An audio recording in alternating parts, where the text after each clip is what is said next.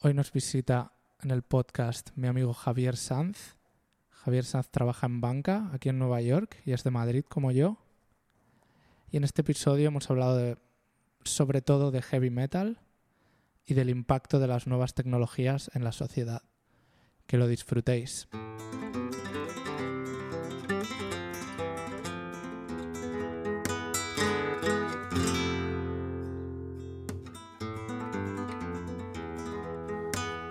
Ok, pues estamos grabando.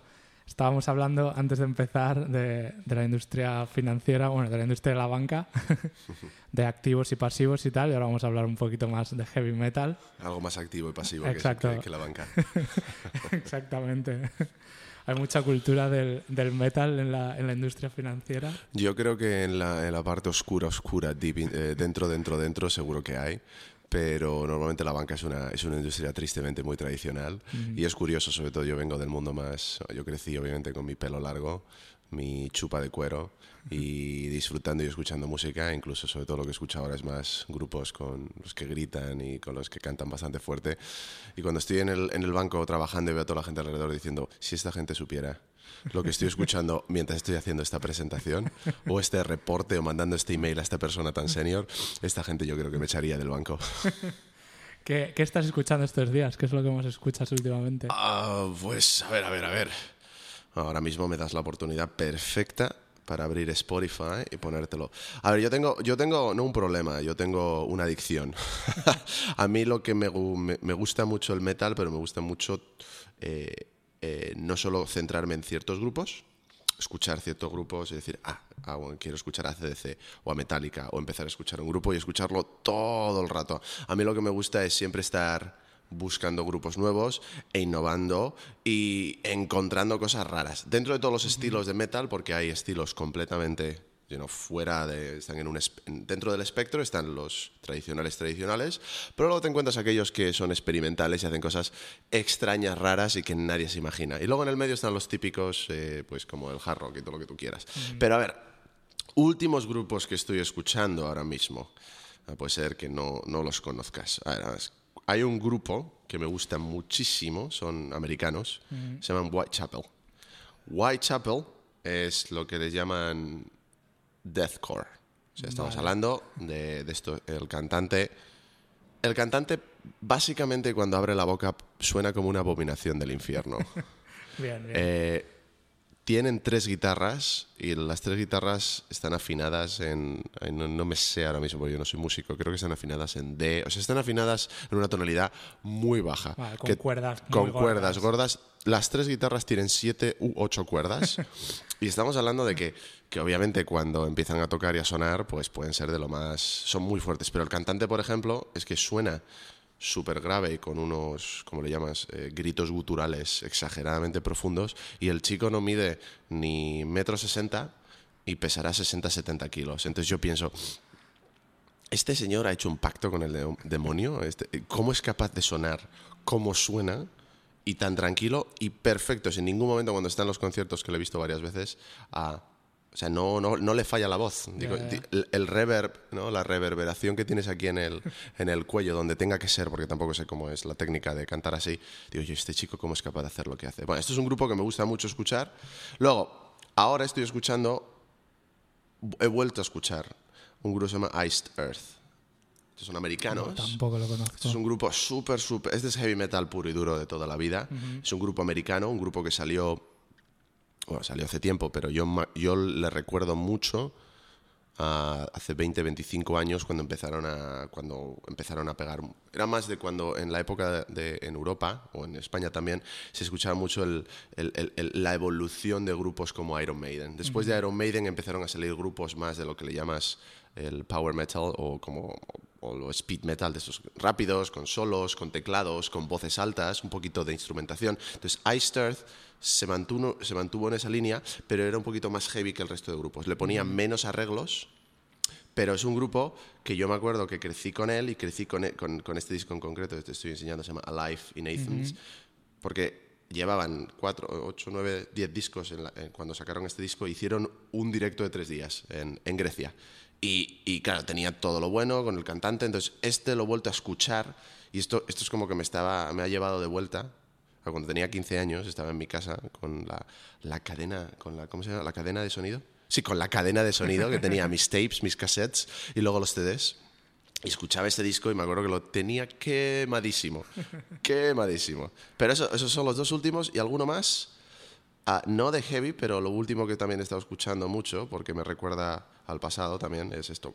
La banda sonora de un juego al que jugué muchísimo, que se llama Final Final, Fantasy. 8, 8. Y entonces, entonces es lo que tengo. Entonces, estas las cosas raras que yo tengo, que yo escucho, y también me puedo encontrar, por ejemplo, una lista de funky, de funk blues, porque es una cosa que no tiene mucho que ver con, con el metal, pero es una cosa que tiene que ver con... Es un, es un, es un tipo de música que es experimental, es, es, va- es- varía, cambia. Y como me gusta mucho aquí en Nueva York ir al sitio que se llama Blue Note, que es uno de los sitios tra- más tradicionales Sí, sí, de, sí. de jazz y de blues, pues muchas veces me viene bien escuchar algo así. Yo creo que si escucho eso y la gente lo descubriese en el trabajo en banca, yo creo que no me echarían. Si, si saben, si escucho la parte más oscura de mi vida que está ahí en ese móvil, yo creo que se lo pensarían dos veces. Sí, es súper interesante lo de la técnica vocal del death metal. Porque, sí, o sea, tienen que- los tíos hacen un concierto de dos horas, los tíos y las tías que lo hacen, ¿no? hacen un concierto de, de dos horas y, y tienen la voz bien al final, ¿no? Eh, ¿Sabes lo curioso de eso? Ah, y, y, bueno, esto yo, yo, yo he intentado practicar ese tipo de, por- porque, de- ese tipo de técnica, porque yo, yo aquí no he tenido grupo en Nueva York. En Londres empecé con unos a tocar, pero yo tuve grupo de música en España, dos años, dos años y medio. Cantante, no soy músico. eh, normalmente tres cuartos de los cantantes en grupos metal no son músicos y se hacen músicos o, o- o- o empiezan a cantar. Y yo canté en plan gutural, claro, mal, y me, y me no me estropeé, pero sino que cuando lo haces mal, ah, te, te dañas un poco las cuerdas vocales o fuerzas las cuerdas vocales, entonces luego no puedes cantar igual. Lo que yo, lo- cuando estuve haciendo investigación de eso para intentar practicar y ahora, ahora tengo que admitir que me sale bastante mejor y es bastante fácil, lo importantísimo para cantar, bueno, tú que eres músico, es la respiración. Y este estilo que parece que no es parece que es como que estás gritando. Lo que tienes que hacer principalmente, y es como es, es el, el, apoyo que tienes que tener con, con- con la respiración en el diafragma, pero lo que tienes que conseguir hacer es que el golpe del, del aire no pegue en las cuerdas vocales, Vale. porque si no al final lo que está pasando es que te vas quedando. Y el sonido tiene que ser reverb como por, por, por no sé exactamente dónde en el cuello, no sé cómo lo hacen, pero tienes que conseguir que no el golpe no es en la cuerda vocal, tiene que ser desde el diafragma y hacer que digamos que esto, esto lo leí eh, a, ver, a ver si lo, a ver si lo cuento bien. Si tienes las cuerdas vocales en el cuello, lo que tienes que conseguir hacer es que el aire pase a través de ellas, que no les pegue un golpe. No sé cómo narices hace eso, eso lo había leído, pero es bastante, bastante complicado y tienes que practicarlo y tienes que educar a tu cuerpo a hacer ese sonido. Una técnica de práctica para practicar es intentar hacer lo que hacen los perros cuando, eh, cuando ladran. Porque cuando ladran, los perros cuando están en la calle y ven a otro perro en otro sitio y ladran, si te fijas en su pecho, el golpe del, del ladrido es en el, es en el diafragma. Está saliendo de ahí. Entonces, en cierto modo, estos guturales a veces parece como que eres un perro. Es un sonido, un sonido tal. Luego, esa es la técnica hacia afuera. Luego hay algunos cantantes que cantan hacia adentro. ¿Qué significa eso? Inhalando, no exhalando. Lo de inhalar, lo de inhalar, el problema de inhalar es que no tienes tanta, no, no tienes tanta flexibilidad en la pronunciación. Claro.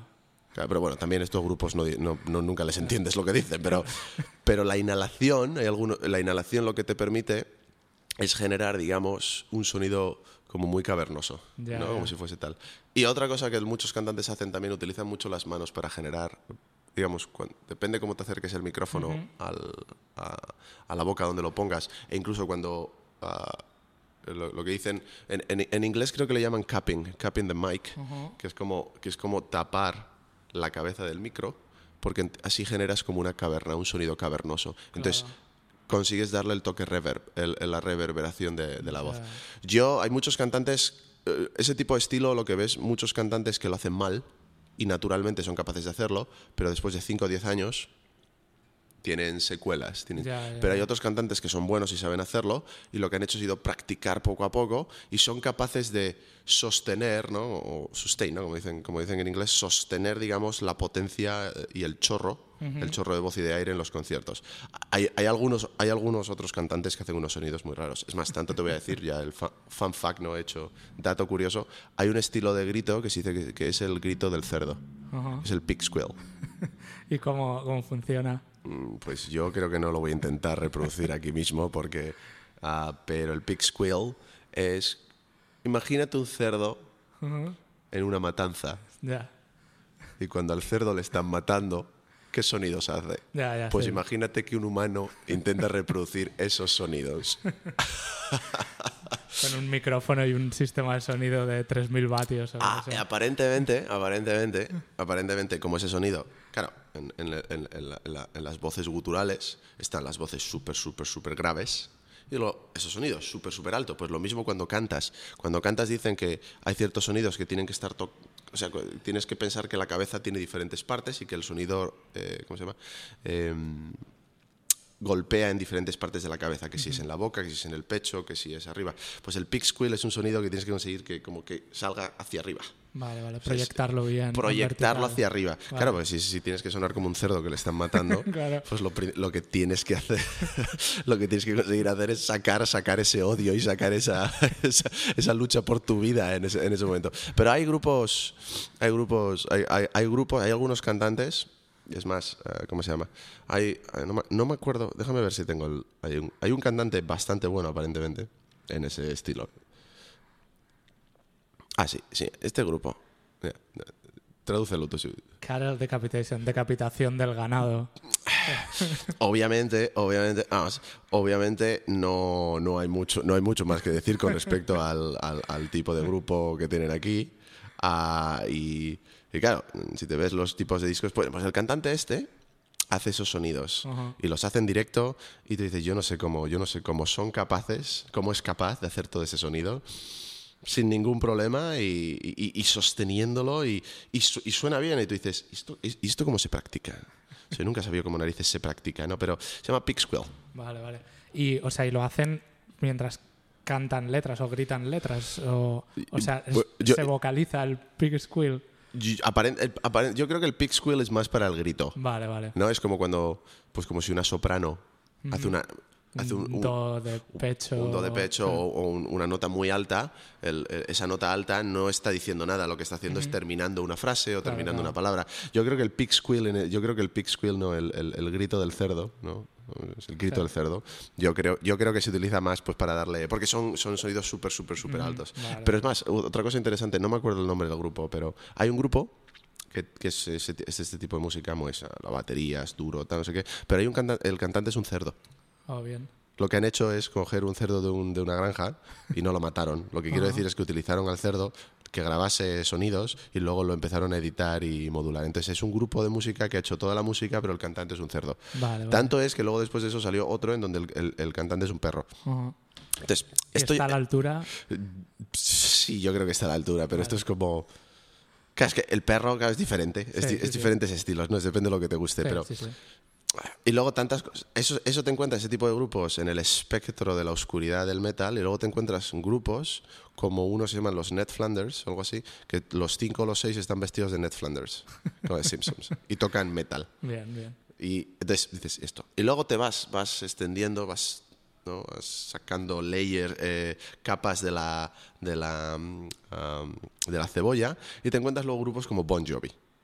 Y luego continúas, grupos Metallica, CDC. Entonces, entonces te das cuenta que el metal tiene una, es variopinto, tiene una variedad exagerada y, y aunque parezca desde fuera que gracioso o que oh, esto es muy fuerte o, o- o- o esto, esto no tiene sentido, yo te diría que el 90-95% de la técnica y la calidad musical que hay detrás de los grupos es exageradamente alta. Porque, por ejemplo, estos grupos de death metal, quitando la gracia del pick squeal, del sonido, del ruido, etc., que te guste o no te guste el, sonido, el, el grupo es otra cosa, o la música, pero la técnica que tienes que tener, por ejemplo, para tocar batería de ese tipo de grupos sí, sí. Es, exagerada- es exageradamente alta, no lo toca cualquiera. Luego, otros grupos, los guitarristas, el- la técnica que está detrás y la calidad musical que está detrás es exagerada. Entonces, una de las cosas que a mí siempre me ha, no me ha gustado con respecto a cómo la sociedad ve el metal, el metal como estilo grande, es que se quedan únicamente en la, en la superficie de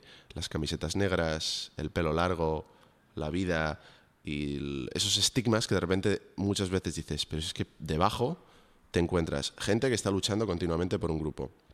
Segundo, normalmente el metal es un estilo de música que es más democrático que otros estilos. ¿Por qué? Porque son grupos de música.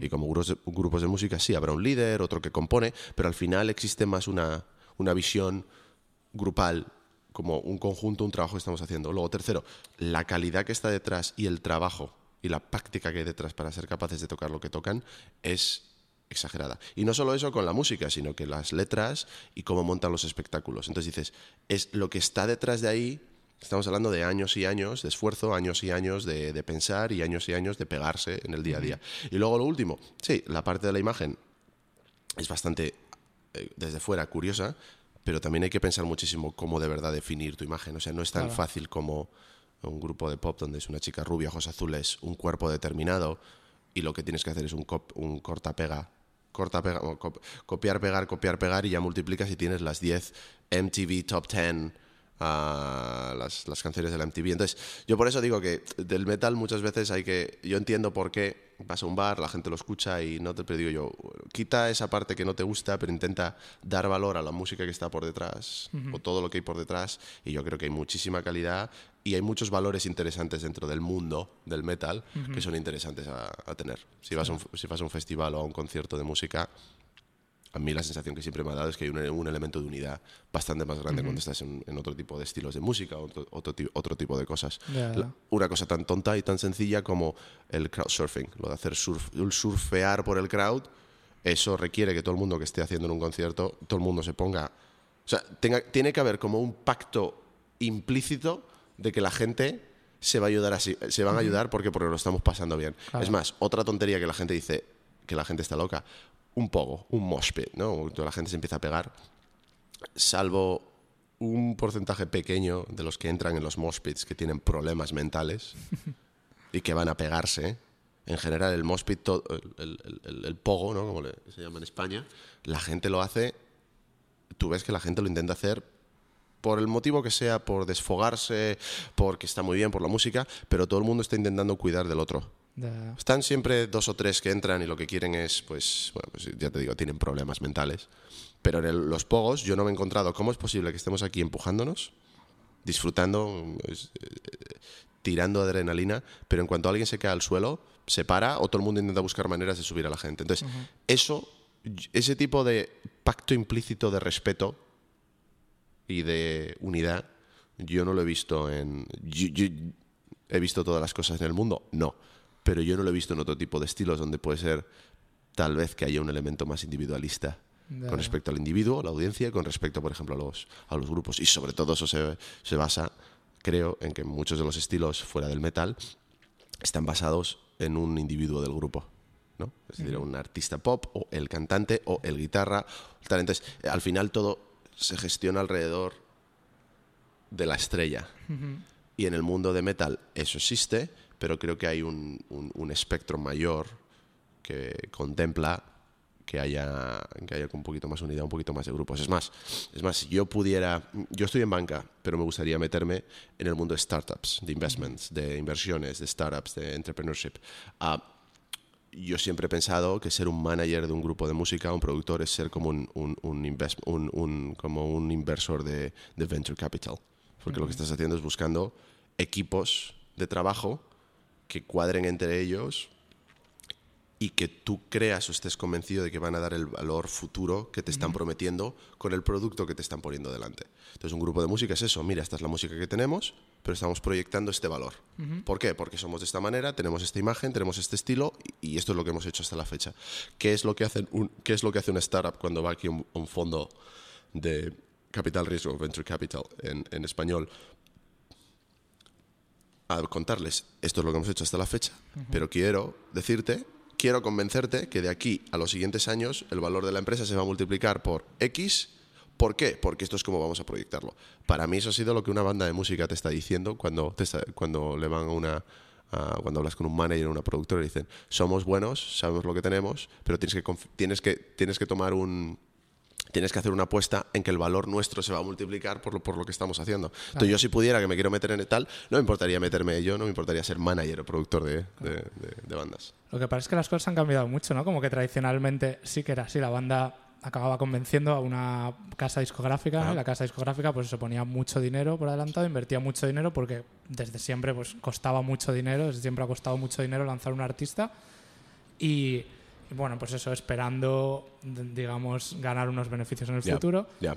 Eh, pero no sé, las cosas han cambiado, han cambiado bastante, ¿no? O sea, Sí. no hay tanta cultura de grupos en, en lo que es los estilos más mainstream, ¿no? Como más, eh, más populares, ¿no? Y, y luego Internet también ha cambiado mucho las cosas, ¿no? Ah, Como totalmente. muchos artistas nuevos han salido de Internet directamente. To- Totalmente, pero bueno, es que eh, pero, pero Internet, y si, si, si, si nos vamos tangencialmente un poco, Internet, ¿qué es lo que ha conseguido? Ha, conse- ha- ha- ha conseguido traer la democratización del acceso a la información. Sí. Y tristemente, el mundo se gestiona en base a la información que tienes.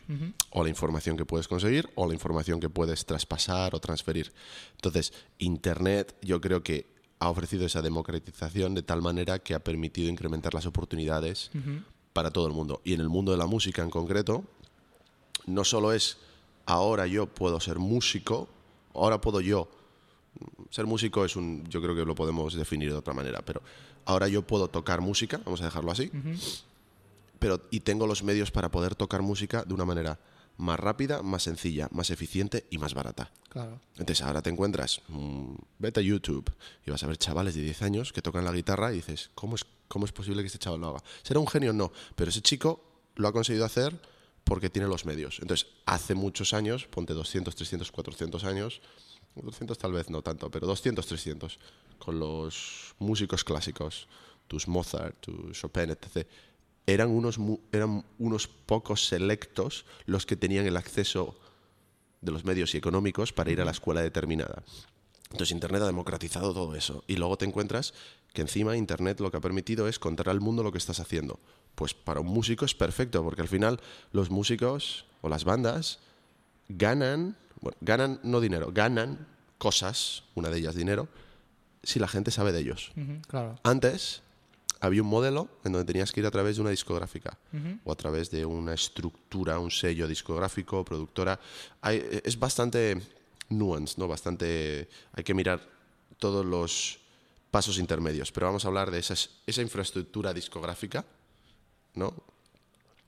Eso era un, un punto en el medio, un single point, ¿no? que estaba ahí en el medio gestionando todo. Entonces, ¿por ¿qué ocurre? Que generaba que había unos pocos sellos discográficos que al final, al final tenían los tentáculos extendidos por todas las partes del mercado. Entonces, las bandas estaban completamente subyugadas al, al poder que tenían las, las- los sellos discográficos. Claro, ahora Internet lo que te está permitiendo es que el grupo diga, hey, yo hago, yo consigo, co- yo puedo generar valor si la gente me conoce, si la gente va a mis shows y si la gente apuesta por mí para el futuro. Y eso Internet lo que ha permitido a las, ha permitido a las bandas pues tener su propio portal. Obviamente las, los sellos discográficos tienen todavía la infraestructura para que pillan una banda que les gusta y en menos de un mes de repente está en todos los sitios. Eso Internet no te lo permite porque obviamente no tienes tus recursos. Pero creo que ha cambiado el, el ¿cómo se llama? El, el, el status quo con respecto a la al- con respecto a, a- con respecto a la industria de la música. Ser músico y seguro que tú puedes hablar de ello es un concepto muy diferente el- al, al- a, estar a trabajar en la industria de la música. ¿no? El sí, definirse como músico tiene un elemento perhaps un poquito más un elemento un poquito más bohemio, un poquito más es diferente y aparte una persona que toca la guitarra no necesariamente es músico, pero un músico que toca una guitarra es un músico, pero por la formación que tiene de antemano, que, que ha tenido. Pero con esto, si lo vinculamos, por ejemplo, a el mundo del negocio, el mundo de las startups, lo mismo que Internet ha permitido que la gente tenga mejores, me- mejor y mayor acceso a medios para poder convertirse en músicos y para poder promocionar su arte, vamos a decirlo así en general, a- al mundo. Y tercero, para poder crecer, y eso lo que ha generado es cambiar el status quo y la relación o la balanza de poder en los sellos discográficos, y lo ha cambiado, ¿no? Eso, el equivalente ha sido, por ejemplo, vamos a hablar de banca, más que negocios, banca en concreto, con Internet ha permitido, y la tecnología ha permitido el desarrollo de nuevas tecnologías, nuevas maneras de entender el, negocio, nuevas maneras de entender el servicio, nuevas maneras de entender a los clientes y, darse cuenta de que se pueden ofrecer productos muy concretos y específicos. Un producto de los 10.000 que puede tener, por ejemplo, un banco muy grande aquí, como de los bancos americanos, un Citi, Bank of America y otros, y coger un productito pequeño y decir, lo voy a hacer 10 veces mejor que, ese banco. ¿Por qué? Pues ese banco no está mirando en hacerlo 10 veces mejor, porque tiene otros 9.999 productos en, el, en, su lista y puede ser que ese no represente ni el 0,00001%, por, por inventarme un número, del portafolio que tienen. Entonces, Internet y tecnología ha permitido de repente que había un gran gigante en el mercado, un banco grande, pero ahora te encuentras los, si utilizamos una referencia eh, literaria, los liliputienses, creciendo y creciendo y creciendo y empezando a comerse poco a poco cuota de mercado. Entonces, todas esas startups, ¿no? todas estas empresas que han desarrollado mejores productos y mejores soluciones muy concretas que un banco grande, por ejemplo, no hace, entre todas ellas, pues le han podido robar 5, 10 o 15% un banco de cuota de mercado, tal vez es un número bastante alto, dices, una sola no es un problema, pero cuando las 100 lo están haciendo y las 100 están mejorando la experiencia del consumidor y están proveyendo un mejor servicio, hay gente que va a decir, ok, me viene mejor trabajar con un banco grande porque tengo muchas necesidades de muchos productos y porque soy una empresa muy grande.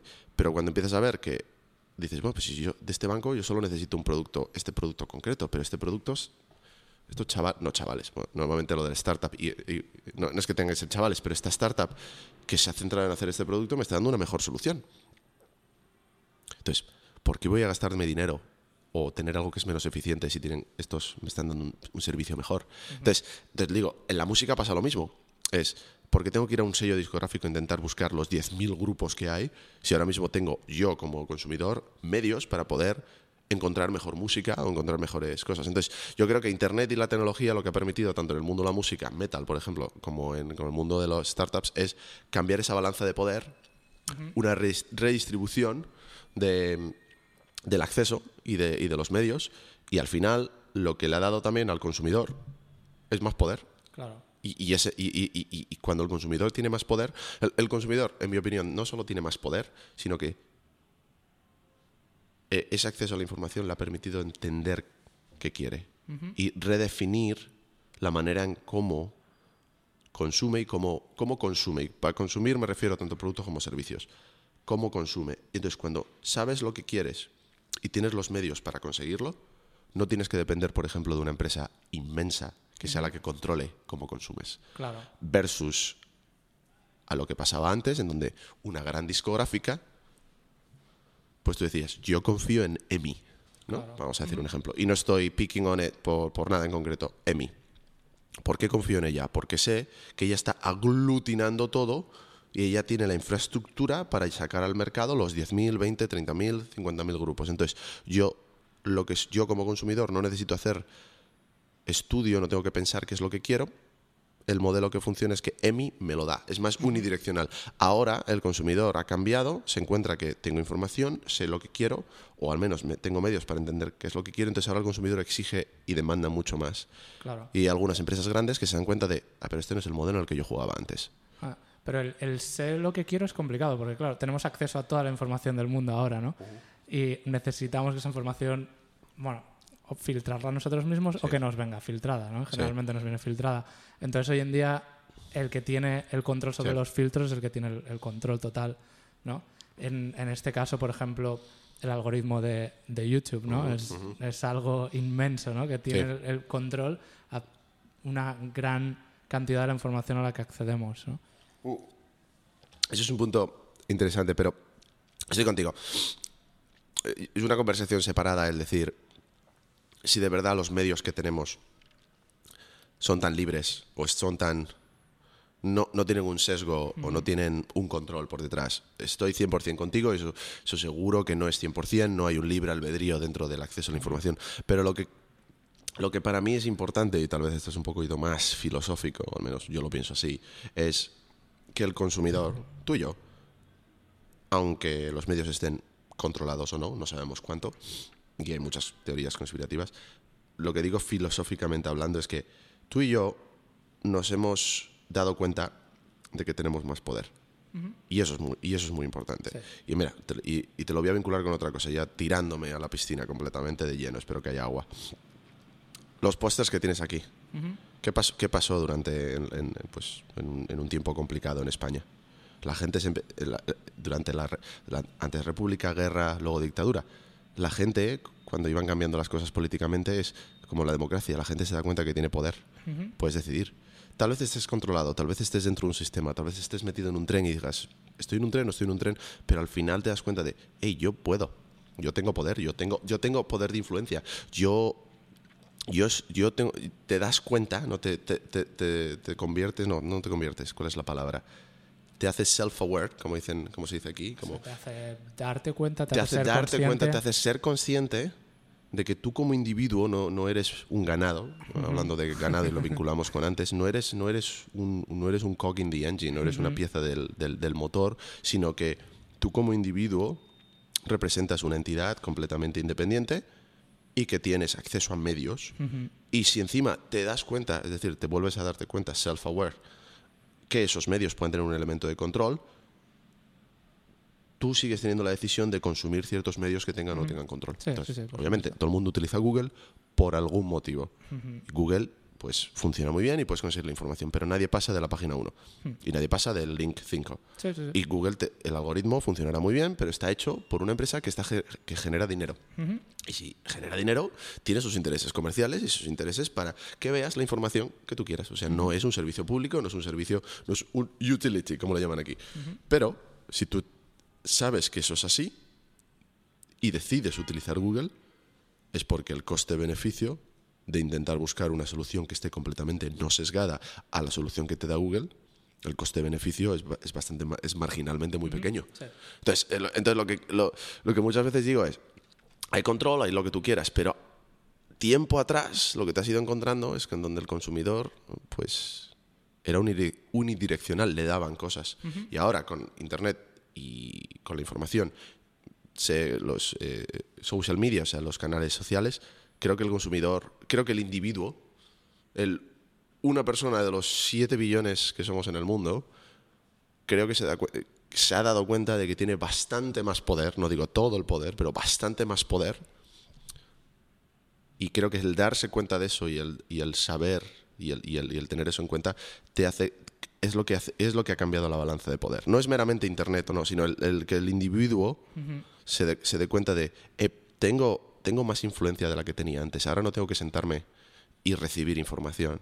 Claro. Eh, y, y la última, y ahora, la última, otra cosa es la tele versus a- cómo consumíamos tele hace 20, 30 años, o incluso antes, a cómo consumimos tele ahora mismo. ¿no? Sí. Ujú. ¿Qué, qué hacía el consumidor en ese momento? Yo llegaba a casa, me sentaba en el sofá, desconectaba y ¿qué hacía con mi poder? Yo le daba mi poder a la empresa que me está poniendo información y contenido en la tele. Yo traspasaba completo, yo hacía un outsourcing completo, una externalización completa del- de la toma de decisiones de qué es el contenido que te voy a dar. Claro. Sí, es que en, en- en todas estas industrias como que había unos estándares de producción y unos costes de distribución que es que solo, o sea, solo podían acceder a ellos las grandes empresas. ¿no? Eh, o sea, el, el modelo, el mo- si, si, lo, si, lo, si lo analizamos de esa manera, 100% contigo. Esos modelos existían así porque tenía sentido aglutinar y crear una eficiencia, digamos, como en una estructura monolítica que una empresa grande llevase todo eso. Claro. Y te- tiene todo el sentido del mundo. Pero porque, porque tenías que llegar. Pero lo que quiero decir es que cuando llegó a mí eso es lo que digo, es que es un poquito más filosófico. Para mí cuando llegó el cambio de Netflix y de todos estos medios, Netflix, you know, Hulu, llama lo que quieras, ya no es por, por poner alguna compañía, pero es el, es el cambiar. Es, la, es el, el- el consumir contenido on demand. No sé cómo se traduce eso en español, si te digo la verdad. A la carta. a la carta, a la carta. Eso suena muy de restaurante.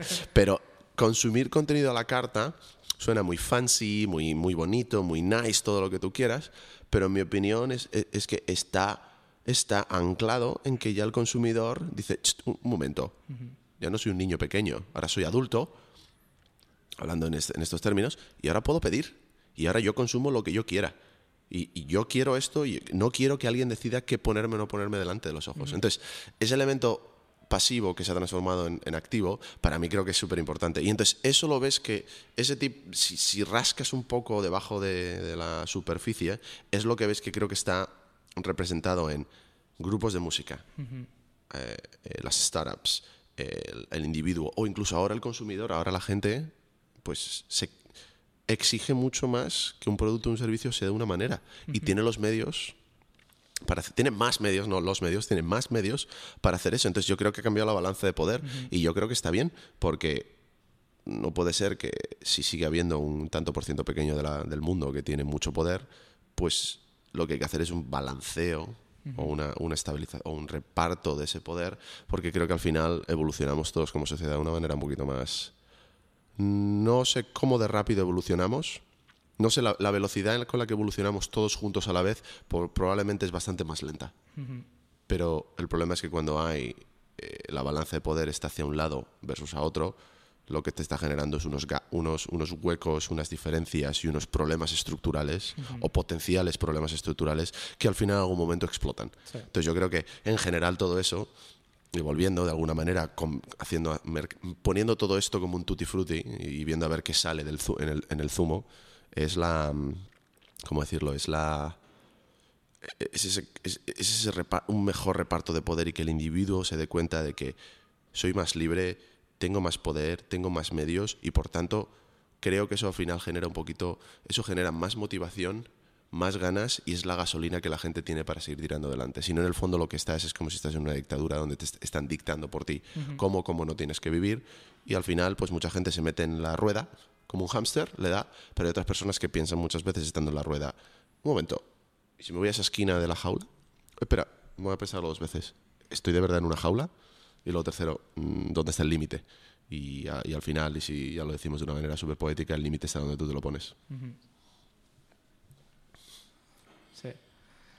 Sí, el, el impacto de Internet en la sociedad es que ha sido algo increíble, Increíble. Y, y- y, bueno, y, y lo va a ser todavía más. O sea, Sí. Esto no ha hecho nada más que empezar. Totalmente. Pero es que, o sea, por su propia naturaleza es que es algo muy gordo, o sea, mucho más gordo que la imprenta, ¿no? La idea de tener acceso a la información al momento, la idea de que todos tenemos Ya. una ventana a esa red gigante de información y que cualquiera, cualquier persona puede compartir información Ya. ahí instantáneamente, es que es, es algo increíble. Totalmente. Lo, lo que pasa ahora es, es verdad, ahora hay mucha información disponible. El problema es, no el problema, el, el- el challenge o el reto, si lo traduces al español, es cómo, cómo eres capaz de consumir esa información. Entonces, ponte que hace 20, 30, 40, 50 años, el mundo, por ejemplo, vamos a hacerlo, vamos a, hacer, vamos a analizar esto desde el punto de vista en una empresa. En una empresa, el acceso a la información no estaba tan, no era tan grande como ahora. Entonces, el que sabía un dato o el que era capaz de saber una información, un- un- una pieza de información, si, lo, si haces una traducción un poco literal del español, al- del inglés al español, esa persona se le, va- se le- se le valoraba muchísimo. ¿Por qué? Porque esa persona era el experto que sabía esa información y había dedicado tanto tiempo a utilizar los medios disponibles en su momento para conseguirlo. No todo el mundo tenía acceso a esos medios, no todo el mundo tenía el tiempo de analizar una información. Ahora, eh, la información en concreto, ahora, ahora por ejemplo, muchos de los expertos que hace 20, 30, 40, 50 años eran expertos porque tenían acceso o sabían información que otros no, yo diría que el 90% de esos expertos no podrían ser expertos ahora porque la información la tendrías a dos clics o un clic. Entonces, la gran diferencia ahora, a esa gente obviamente como expertos se les pagaba mucho y se confiaba mucho en ellos. Entonces, ahora, para convertirte o tener una posición parecida, creo que, creo que la habilidad no está en cuánta información consumes, sino cómo la consumes y luego cómo la, cómo la traduces. Bueno, esto- empieza a ser un poquito más filosófico, pero cómo transformas esa información en otra información con más valor. ¿No? Antes Sí. el experto lo que hacía era comunicar información que otros no tenían y ahora, ahora todo el mundo tiene esa información de alguna manera, pero ahora es cómo la comunicas y cómo la transformas en algo que se puede utilizar para... Y en el mundo de negocio, eso es, lo- eso es eh, ahora ya es menos, ahora tienes, ahora tienes que dedicar más tiempo a saber tengo toda la información, tengo mucho acceso a la información, entonces, cua- eres bueno o vas a destacar si eres capaz de saber llegar a la información que necesitas y quitar todos los arbustos y todo en la, selva y llegar a la información que necesitas y luego cómo coger esa información y transformarla en algo que sea de mucho más valor. Que eso yo creo que es la, lo que más, el, cambio, el cambio no, el, factor, el factor diferencial de, las, de, las, personas debido al gran acceso de información que existe. un, un, ejemplo muy gráfico, por ejemplo, sería en, en la medicina, donde tradicionalmente un médico necesitaba tener memorizadas, memorizados una, gran cantidad de datos eh, espectacular, básicamente. Y, hoy en día tienen acceso a un montón de información al mm, momento, ¿no? Mm. Que, en su día tendrían que haber consultado en libros o que tendrían que tener memorizado o lo que sea. Y bueno, pues se, trata más de eso, de cómo procesar esa información. Es, el proceso, porque en el fondo, ¿cómo es? No sé, no sé quién lo dijo, pero hoy me acuerdo. O sea, la sabiduría el conocimiento, el knowledge, ¿no? El knowledge es como una montaña de arena. Lo que vas haciendo es poniendo granitos arriba, arriba. Entonces, lo importante ahora, y sobre todo ahora lo que has tocado es un tema muy interesante que a mí me gusta mucho. Y es un es cómo están cambiando todo, cómo está cambiando la sociedad, cómo está cambiando el mundo, cómo está cambiando el mundo del negocio. Y, y, tú como individuo estás ahí en el medio, en el ojo del huracán diciendo, ok, ¿cómo va a terminar todo en los siguientes 5, 10, 15, 20 años? ¿Y qué haces? Es un tema que me, que me interesa, que me gusta mucho. Pero claro, ahora mucha gente tiene miedo porque no entiende cómo la tecnología y las máquinas en general van a cambiar la manera en cómo trabajamos. El ejemplo que acabas de decir, para mí, en mi opinión, es uno de los más on point, ¿no? En justo clavado con lo que es un médico antes tenía que dedicar gran parte de su formación a memorizar información estática esa información estática era valiosísima y la tenías que tener.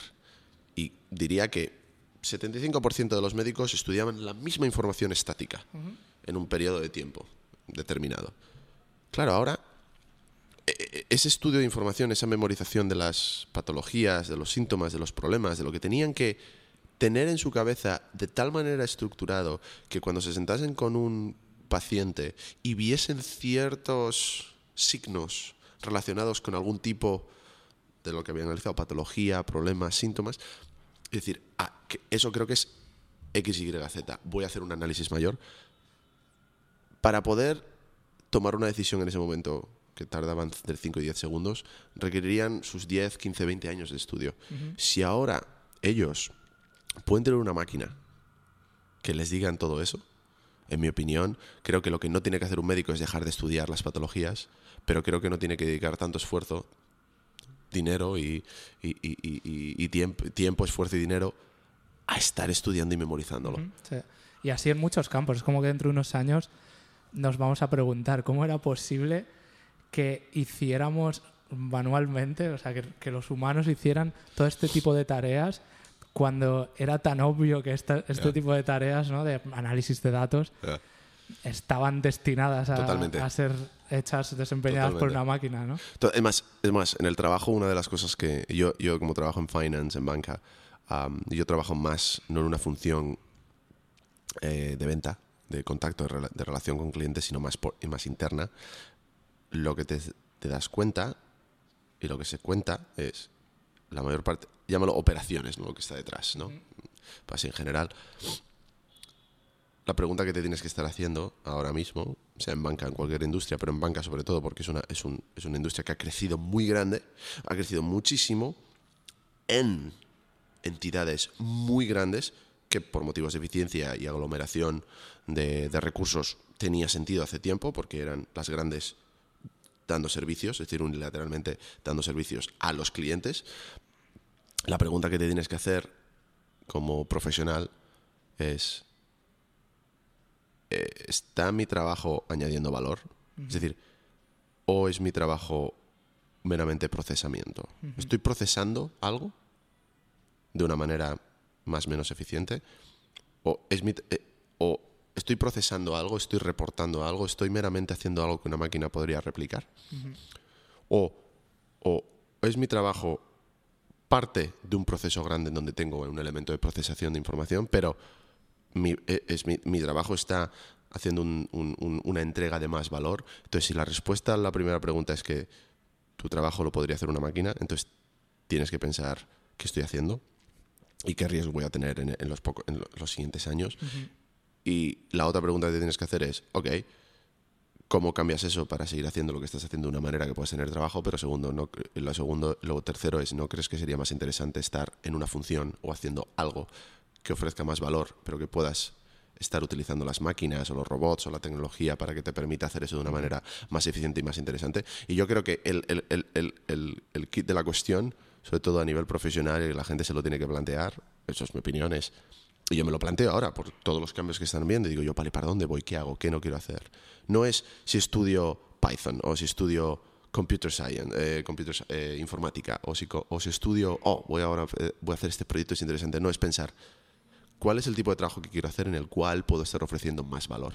Porque cuando estás en un trabajo ofreciendo más valor de lo que una máquina puede hacer, porque una máquina va a procesar datos, una máquina te va a presentar la información de una manera más clara, una máquina va a ser más rápido que tú en hacer todo ese tipo de actividades. No significa que el ser humano o el- el- las personas estén fuera de la ecuación, pero entonces tienes que buscar maneras de cómo apalancar en esas actividades que hacen las máquinas y utilizarlas para hacer tu trabajo y poder conseguir das- dar mucho más valor en, en lo, en lo que se está haciendo. Porque eso es lo que eso es lo que te va a ser lo que te va a hacer ser diferente. Y esa es la pregunta que me estoy haciendo ahora digo yo que es a dónde quiero ir es decir cómo puedo utilizar todo esto estos medios que tengo para poder convertirme en una persona que no estoy procesando información y si estás procesando información haciendo un report un, un- un- un PowerPoint cada semana con muchas métricas y tardas 50 horas en hacerlo todo y tú crees que eso o sea, este año, en cinco años, en diez años, cuando sea que la compañía tuya que está, en la que estás trabajando no, invierte en tecnología, ese trabajo se va a ir, ese trabajo va a morir. Lo mismo que hace 10, 20, 30 años, ese trabajo se iba a la India o se iba a Latinoamérica porque era más barato desde aquí a Estados Unidos. Ahora tienes que pensar que la, la nueva manera de externalizar servicios no es a otras personas más baratas, máquinas, sí, sí. es a las máquinas. Y te vas a encontrar en situaciones en donde todo ese servicio que se externalizaba a sitios más baratos eran porque eran lo que le llamaban de valor reducido. Eran procesamiento que se tenía que hacer por el motivo que sea, pero si ahora las máquinas lo pueden hacer, tienes que pensar que tú, haciendo un trabajo repetitivo, tienes que comer, tienes que dormir, tienes objetivos de carrera, tienes problemas emocionales, tienes problemas personales. Ese mismo trabajo lo puede hacer una cosa que no se queja, que no come, Claro. que puede estar 24 horas y 7 días a la semana trabajando. Entonces tienes que pensar, yo creo que en este juego voy a salir perdiendo. Entonces es, ¿cómo puedo hacer cosas que sean, difer- que sean Claro. diferentes? Hay una manera positiva de verlo. Sí. Eh, está el ejemplo de- del ajedrez. Eh, en el ajedrez juegan humanos, juegan máquinas y están estos campeonatos de ajedrez Sí. con equipos de una máquina y un humano. Y esos ganan a todos los demás. Ganan todos. ¿Pero por qué? Porque el, el ajedrez se basa en eso, en, en- en- en- en memorizar patrones Claro. y en estar prediciendo el, el futuro de los diferentes pasos. E- Eso una máquina siempre te va a ganar. Claro. Siempre te va a ganar porque al final la máquina lo ha creado un humano y, lo que está haciendo es replicando ciertos procesos. Pero claro, lo, importante, por ejemplo, en, tu caso de los médicos es, si yo soy un médico y dedico seis años de mi, aquí en Estados Unidos creo que son bastantes más, pero ponte 10 años para de verdad ser un, un médico con una formación buena, y yo sé que las tecnologías me están permitiendo hacer todo esto, lo que yo voy a dedicar esos 10 años es a buscar, por ejemplo, a, a- poner en práctica cómo utilizar esas tecnologías para intentar identificar nuevos problemas, nuevos síntomas, nuevos retos. Entonces, eso es donde yo creo que donde eso es donde yo creo que puedes hacer, puedes intentar conseguir apalancarte las máquinas. Porque al final las máquinas van a, van a quitar muchas cosas, lo que tú quieras, la parte negativa, el- la, manera negativa de verla. Pero yo creo que lo que est- estamos en una estamos en una en un punto en el que el ser humano, en vez de tener miedo a las máquinas, lo que tiene que tener en cuenta es que nosotros hemos creado las máquinas. Y aunque algunas puedan hacer cosas que tú, el individuo que está en la calle, que no, es, que no sabe de tecnología, dice, no sé cómo estas máquinas son capaces de hacer esto, el hombre en general ha creado las máquinas, por tanto las ha creado como un medio. Sí. Entonces, ¿cómo podemos utilizarlos para hacer las cosas mejor?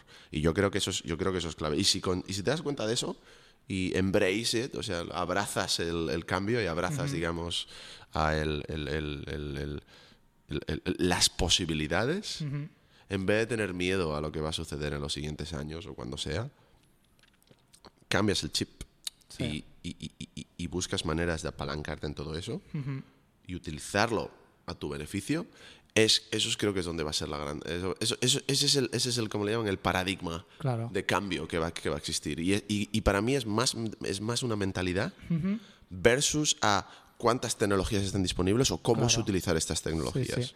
O sea, y, y si vemos la historia reciente, ya ha pasado de alguna manera, como que en, en los 60 un, un ordenador era algo que, que pertenecía a una universidad, o sea, que estaba en una universidad y que se usaba para investigación, para procesar datos, y era como que ni siquiera la gente se planteaba la Ya. idea de tener un, un ordenador Ya. en casa. Es como, ¿para qué, ¿para Ya. qué vas a tener eso? Eso se usa en el laboratorio de física. Y, y hoy en día tenemos todos un iPhone en el bolsillo que es un ordenador súper potente, ¿no? Yeah, sí. Y la gente no le tiene miedo y lo usa Ahí para estamos. procesar datos, ¿no? Ahí estamos, ahí estamos, ahí estamos. Eso es, eso, es, eso es totalmente cierto y te das cuenta que tener un móvil, en, o sea, hay gente que gestiona en su propia empresa, su propia vida con un móvil en un bolsillo. Sí, sí, sí. Entonces volvemos otra vez al punto que hemos hablado hace un, hace un rato de cuánto más poder ahora tiene el individuo versus al, al poder que tenía antes. Y la información, tecnología, ha, cam- ha- ha cambiado todo. Y, y si te digo la verdad, puede haber cosas muy negativas y me imagino que si hablamos a nivel político, a nivel social, ah, podemos ver los pros y contras de todo eso, pero creo que en, creo que en general ese acceso a la información y ese acceso a estas nuevas tecnologías, con las limitaciones de que muchas, mucho acceso a la tecnología está hecho, está provisto por empresas con ánimo de lucro, entonces hay que ver dónde está el problema, pero ese acceso a la información y las tecnologías que están disponibles ahora mismo han conseguido dar al individuo un estatus y un poder que no tenía antes. Sí, sí, sí. Y obviamente creo que esas empresas tecnológicas se están beneficiando de eso porque crean efectos de red, efectos network, en donde utilizas toda mi plataforma y entonces te metes dentro y podemos pensar que tal vez estamos volviendo a lo mismo que pasaba antes. Eh, Era una empresa que te daba el servicio, ahora estás dentro de una plataforma, te crees que tienes más poder, pero sigues estando en... Sigues, sigue- sigues siendo un lab rat y que te están controlando. Eso ya lo podemos discutir. No lo sé, no, eso no tengo... En eso todavía no tengo mi opinión 100% definida, pero lo que sí sé, por ejemplo, es que a efectos prácticos, a mí la información y la tecnología me han permitido estar donde estoy ahora, que estoy aquí en Nueva York. ¿Por qué? Viniendo de España, ah, pasando por diferentes sitios, formándome, dándome cuenta de lo que quiero, consiguiendo perspectivas por el acceso a la información. La tecnología te facilita las cosas porque te hace hacer la vida llevar tu vida de una manera más eficiente, más práctica, más dirigida a lo que quieras hacer. Y, y- y- creo que no, y yo no creo que ese tipo de cosas sean tan malas. Se puede debatir la parte ética, pero creo que eso ha permitido, como te digo, a dar al individuo un poder como individuo muchísimo más grande del que tenía antes Sí, sí, sí. y creo que la y creo que la mayor parte de la gente se da cuenta de ese poder y la mayor parte de la gente lo utiliza. Para bien o para mal pero lo utiliza. Entonces eso cambió volvemos a repetir lo de la balanza de poder que existe. Y la balanza y, y- y el status quo que hay con respecto al trabajo al individuo al, al consumo y a todo ese tipo de cosas. Sí, sí, sin duda. ¿Has ido a algún bar de metal por Nueva York pues hay, últimamente? hay Nueva York no es una ciudad de metal No, ya que volvemos al tema del principio. Madrid, Ah, Madrid lo fue en su día, ¿no? lo fue Madrid si pasas por Madrid por cerca de Argüelles Los bajos de Argüelles. los bajos de Argüelles. Sí, yo, yo iba mucho por ahí. Yo iba muchos más. 16 Hablando de, hablando de esos sitios, yo. que a ver, vamos a recordar algunos bares. El, uno de los que más. Siempre recordaré uno se llamaba el Pipas. Sí, ya sé cuál es. Yo iba mucho al rebote que estaba al lado del pipa. Yo iba, yo con mi. Yo ahora estoy casado y, con, mi- y yo nos conocimos, mi mujer y yo nos conocimos en, Madrid, pero mi anterior novia, de hace muchos años, yo, ella y yo íbamos al rebote. Al rebote, que es, claro, era, era el bar más punky. Y más, y, más, y más alternativo de todos los bajos, porque los bajos de Argüelles, claro, tenían la parte más metal, más tradicional, esos, esos, de esos- estamos hablando del Lemmy, el Lemmy, obviamente, El para, Lemmy, aquellos sí. que le- para aquellos que escuchen esto y piensen, Lemmy, Lemmy, me suena de Motorhead. Digo, sí, es Motorhead, tanto es que la entrada al bar, toda la pared, tenía la, digamos, como el, el- el- la cara, el logo ese que aparecía en los discos de Motorhead. el- que el era- bicho ese, el bicho eso, con los cuernos que le salía de la boca. Parecía, era una combinación entre perro, demonio, de metal, literal, de metal, hecha de, de hierro, acero, lo que fuese. Entonces el Lemmy era un garito de los más clásicos. Tal. Y luego te encontrabas sitios como el Rebote, como el Pipas. Y, el, y lo- a mí el Rebote, yo creo que lo cerraron porque... eh, yo me acuerdo que yo, yo me acuerdo del rebote, no sé si lo viste las últimas veces, pero la pared de fuera Ujú. estaba doblada. Yo no sé qué pasaba dentro, qué calor había, qué mierda había dentro, ¿no? Con perdón si utilizo esa expresión. Pero tal vez yo me acuerdo en el rebote tomarme, claro, los, los, los calimochos con mora. Yo era de calimocho con mora cuando tenía, ah, cuando, era, cuando era más joven. Pero claro, luego estaba el pipas. Pero el pipas, lo que más me gustaba del pipas es que se llamaba el pipas ¿por qué? Porque te daban pipas. Pero piénsalo dos veces. La, mejor estrategia de marketing que podrías haber visto implementada en un bar de metal. Porque te daban un. importante. Pipas, pero el nivel de sal que rodeaba cada pipa era. Yo creo que era 10 elevada a la enésima potencia. Sí, De- sí. pe- y luego el problema que tenían las pipas es que te ponías a comer y no parabas. Sí. ¿Y qué ocurre? Estabas en un bar y si tomas algo con mucha sal, ¿qué ocurre? Te da mucha más sed y continúas bebiendo. La mejor estrategia de marketing que podía existir en un bar así. Sí, sí, es buenísima. Es muy parecida a la de Pepe el Guarro, Casa Pepe, con sus famosas salitas de pollo, que también tienen un contenido de sal muy, muy alto. Ah, otra cosa, de, otra cosa del... no- yo no me acuerdo cuando cerraron el, Pipas, el, pero ese, ese bar en los Bajos de Argüelles, así si entramos ya en un... eh, cruzamos líneas y hablamos de temas complicados, era uno de los pocos bares que quedaban que tenían los baños, ¿ok? No el inodoro, lo que tenían era un agujerito en el suelo, tanto para chicos como para chicas. Tristemente hay que admitir que los bares de heavy, de rock, alternativo, no, no se destacaban por su- sus grandes niveles de limpieza.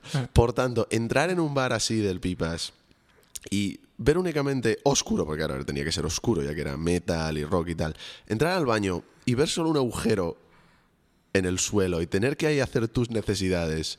Yo, eh, yo, me- yo me acuerdo que era una experiencia, era una experiencia espirituosa, Sí, eran, literalmente. eran emociones fuertes. Y luego, bueno, luego estaba la ducha.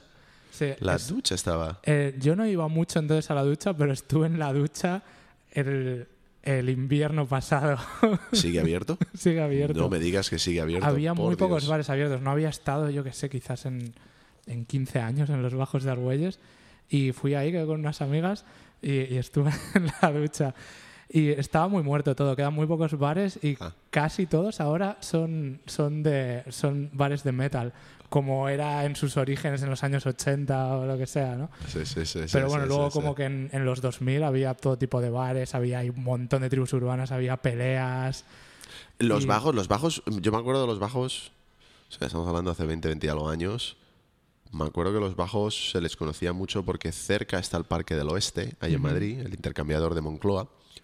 Y hubo una época en donde había muchísimos, eh, bueno, los que les hemos llamado siempre en España, los, a la gente con el pelo rapado, con las bomber, Sí. que eran, digamos, la gente que les llamaban que eran los nazis, ¿no? Porque eran más bien gente, bueno, no- eran chavales, no, no creo que estaban alineados al ideario político nazi. Lo utilizamos ese, eh, utilizamos ese nombre porque estaban rapados y porque eran un poco más ultraconservadores, no le gustaban cosas alternativas. Y yo recuerdo estar en los bajos y haber escuchado de, de los bajos de que había peleas, peleas entre los grupos de nazis, que era una tribu urbana, Sí. que se acercaba a los bajos porque querían ir a pegar a la gente que le gustaba el punk y el rock. Y luego existían, eh, pues se, se montaban batallas campales Claro. en los bajos, tales que era lo típico de que estaban todo el mundo bebiendo litronas de Mau y las litronas de Mau, de Mau se utilizaban como objetos Exacto. arrojadizos. Y luego además entraban en la ecuación para hacerla todavía mejor los porteros de, de todos esos bares, ¿no? que había muchos de ellos y que no estaban de buen humor generalmente y no, no les gustaban las peleas. Ma, yo, yo me, yo me acuerdo, yo, yo me, yo me acuerdo que los bajos en aquel momento. Yo creo que los bajos, si lo dices que están todo muy muerto. Primero, nuevas generaciones. Sí, sí, sí. cambios. Los bajos en, ci- en cierto momento, en, en su momento, aparte de ser bares para irse de fiesta y beber, creo que repre- representaban algo. Tenían, había, eh, representaban algo. Sí. Eran como un, como un, no tengo la palabra en, en- en- no, no me acuerdo la palabra en español, pero en inglés es como un stronghold, como un, como una base, un base camp, un, un- de, de lo que representaba, digamos, la el- el- las tribus alternativas Sí, de sí, Madrid. Sí, sí, sí. Y eso como que en nuestra época ya fue ese momento en el que había todo tipo de tribus urbanas ahí confluyendo. Pero sí, como que históricamente en, en los 80 era Sí. un sitio muy famoso y era como un templo Muy del famoso. metal. Y sí, incluso antes de eso, mi padre me dijo que estuvo en los bajos de Argüelles en el año 76. No, sé, no me acuerdo en qué condiciones, pero ya entonces era ahí como un, un sitio de bares muy, muy especial y muy sucio, ¿no? Yo creo, yo, yo- lo, que- lo que han tenido los bajos es, puesto que obviamente estaban muy asociados y muy vinculados con esas tribus urbanas alternativas, Sí. creo que estaban en una zona en donde había muchísima tensión con los vecinos. Ujú. Claro, porque eran bares que estaban literalmente en los bajos de edificios y había un movimiento muy grande de gente joven, eh, alcohol y actividades extraescolares Claro. que obviamente podían molestar a los vecinos. Y yo creo que lo que han ido consiguiendo los vecinos, con tiemp- tiempo, ha ido pasando el tiempo, han ido consiguiendo eh, forzar o hacer lobbying y presión para que muchos sitios no consigan renovar las licencias, Mm, etc. sí. Y luego, si juntas eso a que los- las nuevas generaciones tal vez no se sienten identificados con lo que los bajos podían ser sí, sí. o ese tipo de cosas, o que han cambiado las maneras de salir de fiesta o las, las maneras de consumir alcohol, etc. Sí. Entonces, claro, ya no tienes el incentivo porque no tienes el negocio como bar y te está costando más dinero. Y luego, Sí. tercero y último, puede ser que también ha habido cambios a nivel político de licencias, de ahora es más complicado conseguir una licencia para un bar, o no lo sé, o incluso, y no sé hasta qué punto esto, sobre todo después de la, de la crisis en España, hasta qué punto gran parte de esa zona han si- los pisos han sido comprados por fondos de inversión, porque en Madrid hay muchísimos fondos que han comprado muchos pisos, y hasta qué punto esos fondos de inversión, dado el dado bueno, los medios que tienen, hasta qué punto hasta qué punto han sido capaces de hacer actividades de presión mayor a la que los vecinos antes eran capaces de hacer. Antes eran comunidades de vecinos, pero eran individuos con los medios que tenían. Ahora, si eres un fondo de inversión que has comprado 30 pisos en la zona de Argüelles, tienes más medios para hacer Sí, más presión sí, al ayuntamiento, para quejarte. ¿Por qué? Porque tienes un departamento de legal que está quejándose de esas cosas, mientras que los vecinos antes tenían que organizarse, llegar a un acuerdo, poner dinero juntos. Entonces, yo creo que eso, esto, esto, esto ya es, esto no lo tengo confirmado, esto último, pero hasta, hasta qué punto todo eso ha cambiado. Pero gran parte yo creo que tiene que ver con el cambio de la generación millennial ah, por respecto a cómo, a cómo salen, cómo Sí. eh, se van de fiesta y el mundo rock, metal y punky, o sea, todas esas, todo eso es alter- alternativo, me da la sensación...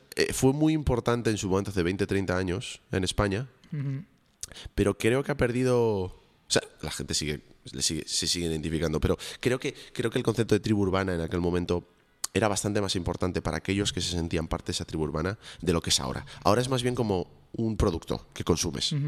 Antes, el estar identificado con esa tribu, no, no digo que te cambies el estatus, pero que te hacía te daba otro tipo de no sé yo creo que yo creo que te definía como persona o te sentías que tenías que estar en esa tribu como persona como individuo y porque te permitía sentirte que estabas no sé yo creo que era lo- lo- no era meramente consumir la música me gusta no me gusta no era era era una manera de identificación Sí.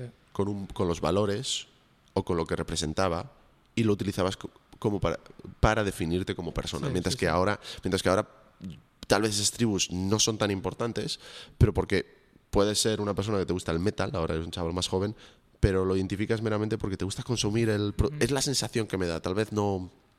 No lo tengo 100% claro, pero creo que en aquel momento había un elemento adicional que la- por el cual la gente les intentaba meter en esas tribus. Sí. La verdad. Sí, no sé, quizás ahora la cultura es más individualista, tal vez, no lo sé. no Tal lo vez, sé. tal vez. Ah. Porque, no sé, la, la cultura del trap, por ejemplo, Ajá. para mí sí que tiene, o sea, sí que le veo como un componente de nihilismo que siempre han tenido como todas las tribus urbanas, especialmente las más, las más hardcore, ¿no? Pero, pero igualmente, o sea, pero eso es lo único que tiene, no, tiene, no tiene nada más que eso que lo haga, o sea, no, no tiene rasgos, eh, no tiene directrices que tengas que seguir, ni maneras de pensar que tengas que seguir para pertenecer a esa tribu urbana, ¿no? Como que no tiene asociación, no sé. Esa, esa, esa- esa tribu no la conozco tanto porque ya me, me pilla completamente fuera de juego, pero, pero tal vez, lo- tal vez hay- puede ser que empiece a haber un resurgimiento con, con, con las tribus urbanas, no lo sé. Eh, es- es que, eh, ahora que lo sigo pensando, yo creo que en aquel momento cuando estábamos creciendo y había esas tribus, creo que, había, creo que parecía que había una necesidad de que existiesen tribus. Había una necesidad de que, existiesen grupos o entidades, vamos a llamarlos entidades, ¿no? con las cuales te podías identificar y podías ser parte de ella. Y no sé si era porque se estaban definiendo.